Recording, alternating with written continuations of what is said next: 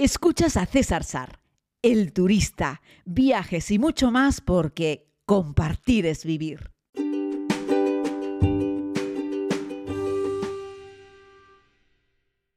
Saludos a todos y a todas, querida comunidad. Aquí estoy en un nuevo podcast para hablarles un poco sobre la visita que tuve la oportunidad de hacer ayer a Transnistria. Es este estado independiente que está dentro de la propia Moldavia y que ellos no se sienten como, como tales y decidieron hace un tiempo pues eh, separarse y además mirar hacia Rusia. Buena parte de la población se siente soviética. De hecho, tanto la bandera como el escudo incluye la hoz y el martillo. Lo sorprendente es que este país independiente, por llamarlo de alguna manera, no es reconocido por ningún Estado a su vez reconocido. Quiero decir que este Estado solamente es reconocido por otros dos que a su vez tampoco han sido reconocidos nunca por ningún otro país que sea miembro de las Naciones Unidas. ¿no? Ni siquiera Rusia, quien tiene en este territorio de Transnistria un destacamento militar supuestamente en son de paz, eh, reconoce a Transnistria como Estado. Así es que es una paradoja dentro de otra paradoja, eh, pero bueno, es una cosa curiosa. Yo más allá que hablarles sobre eh, los detalles geopolíticos, les quiero hablar pues de lo poco que he visto en un día de visita. Lo normal es tomar un transporte eh, desde la propia Moldavia para visitarlo. Tardas un poco más de dos horas en, en transporte. Por cierto, decir que me costó dos euros y medio las dos horas y poco de transporte de ida y otros dos euros y medio para volver. Creo que es de los tránsitos por carretera más baratos o más económicos que recuerdo y se hacen unas pequeñas vans que sale de la estación central de, buses, de guaguas de, la capital de Chisinau en Moldavia. ¿no? Así es que bueno, es algo sencillo. Paras en un pequeño puesto fronterizo, no una frontera de Moldavia porque como Moldavia no lo reconoce como un estado, Moldavia ahí no te hace una frontera para salir, pero sí hay un destacamento, yo diría que es militar más que policial, eh, por el lado de Transnistria. Eh, y bueno, pues tienen ahí una barrera, una frontera en toda regla, y hay una persona que te pide el pasaporte, que lo mira, no te lo sellan, eh, pero si te preguntan cuál es el motivo de tu estancia, yo dije que iba a pasar un día, te dan como una especie de visado, que en realidad es un papel impreso como en una especie de datáfono, donde ponen que tienes como permiso para estar allí 10 días. Aunque si quieres dormir allí, también puedes dormir. Hay algunos alojamientos y hoy en día no hay ningún problema. Hace muchos años los turistas contaban que bueno, que era difícil, que había que pedir un permiso especial. Hoy en día cualquier turista puede entrar y salir de allí con total normalidad y naturalidad. Eso sí, tienes que pasar un pequeño paso fronterizo donde no te piden nada más que ver el pasaporte. No necesitas ningún tipo de certificado. Hoy en día ni siquiera necesitas un certificado COVID.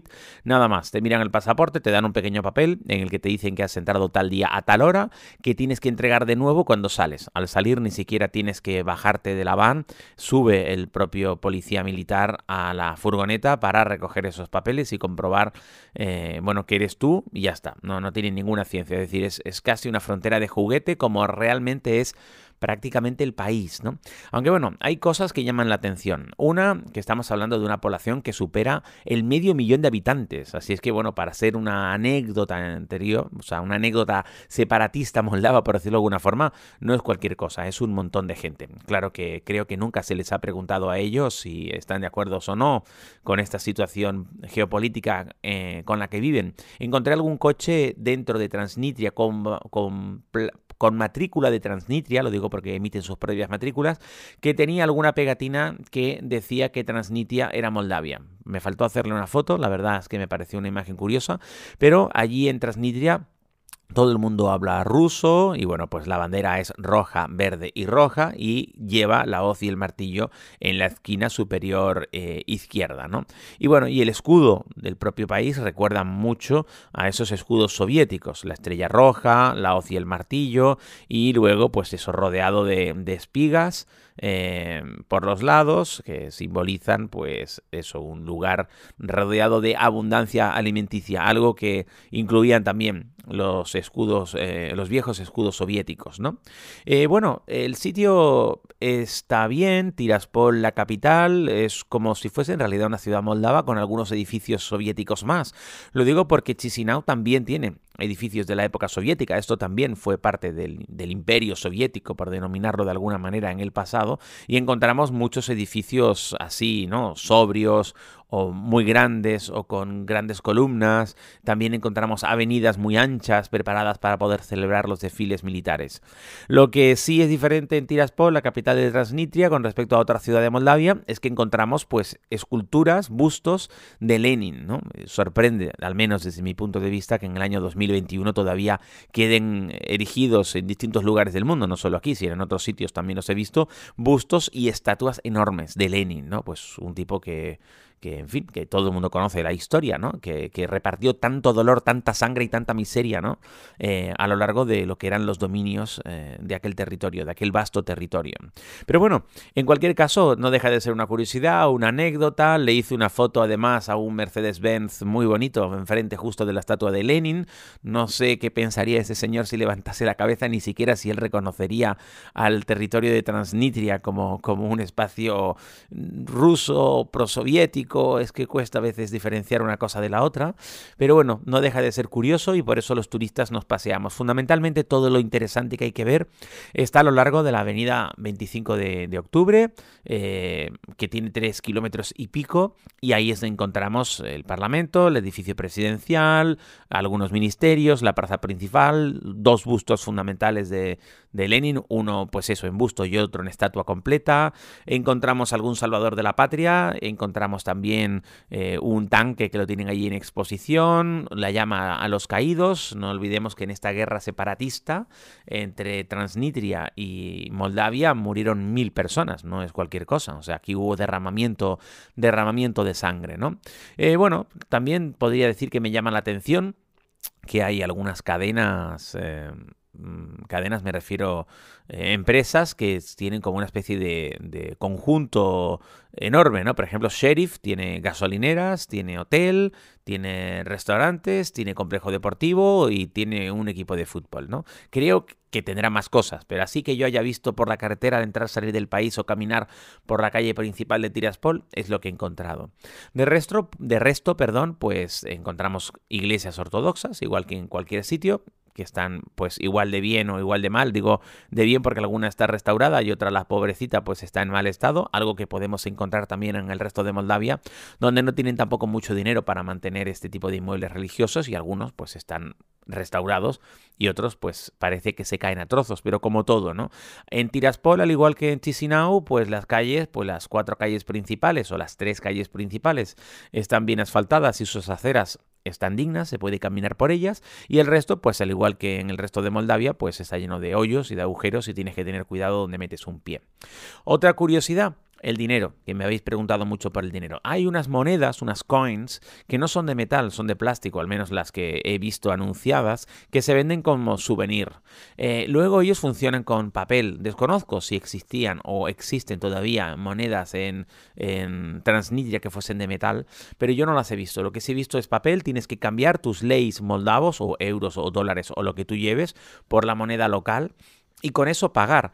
Digo porque yo me metí a comer en un sitio que se llama La Vida y que tiene varios restaurantes y que es un sitio súper moderno con wifi, un restaurante de primer nivel, como si te sentases a comer en un lugar en Berlín, Londres, París o Madrid. Sin embargo, me sorprendí porque no tenían datáfono. Yo había leído algo, pero pensaba que ya tendrían datáfono para cobrarte. Pero claro, es cierto, ¿no? Es difícil porque ¿en qué moneda te van a cobrar? Porque si es un estado no reconocido con una moneda tampoco reconocida, aunque tienen un billete en papel, pero que no te cambian en ningún sitio que sea Transnistria. Es decir, si tú te llevas esta moneda, que son unos rublos de Transnistria, rublos de nuevo es un guiño a los rusos, si tú te llevas esta moneda fuera del territorio, no van a cambiártela en ningún sitio. ¿no? Así es que bueno, no hay datáfono para pagar, pero pagas en papel. Eh, y bueno, de hecho no tenía suficientes rublos de Transnistria y la señora del restaurante amablemente me aceptó 50 leyes eh, moldavos, que viene a ser 50 eh, leyes moldavos, son 2 euros. Sí, 2 euros y medio, lo mismo que me costó el transporte para ir desde Chisinau hasta Tiraspol, la capital de Transnistria, ¿no? Así es que, bueno, amablemente me lo acercó, si no, me lo, me lo aceptó, si no hubiese tenido que cambiar dinero. De nuevo, comer en Transnistria es igual de barato o más barato aún que en Moldavia. Así es que, bueno, que el dinero no sea un inconveniente para visitarlo. Si eres un fan, un friki de todo lo que era la época soviética, este puede ser un buen sitio. Además creo que está bien explotado, aunque no exageradamente explotado. Quiero decir que no está lleno de puestitos donde te venden mil souvenirs, yo que sé, de Lenin y Marx e incluso Mao, como suele ocurrir en algunos lugares de Rusia, donde te venden todo tipo de merchandising relacionado con la Unión Soviética. También ocurre en lugares como Uzbekistán, en lugares como Tayikistán, por cierto, donde todavía quedan también unas cuantas estatuas de Lenin, al igual que en Kirguistán, en Caracol y en algunos otros lugares de Asia Central. Eh, pero en este caso está bien explotado desde mi punto de vista. No llegas allí y te da la sensación de que eso sea una especie de Walt Disney del, del Soviet, ¿no? Pero bueno, ya les digo, para una visita, sí, ¿Cuánto tiempo? Pues miren, 5 o 10 horas yo creo que es suficiente, salvo que seas un mega friki y quieras cogerte una guía y ya saber edificio por edificio qué representa cada uno de esos, eh, ¿no? De, de esos inmuebles que acogen, entiendo yo, que parte de la sede de un gobierno no reconocido en ningún rincón del planeta. Pues qué les digo amigos y amigas, que un fuerte abrazo. Hoy sí me dieron cita para la bodega, para una de las dos bodegas, así es que este abstemio que les habla se va a ir y quién sabe si incluso de un sorbito de este vino moldavo tan famoso. Un abrazo muy grande, cuídense mucho y no se olviden de vivir. Ah, y algo muy importante, pasión por los miércoles, pasión por la vida.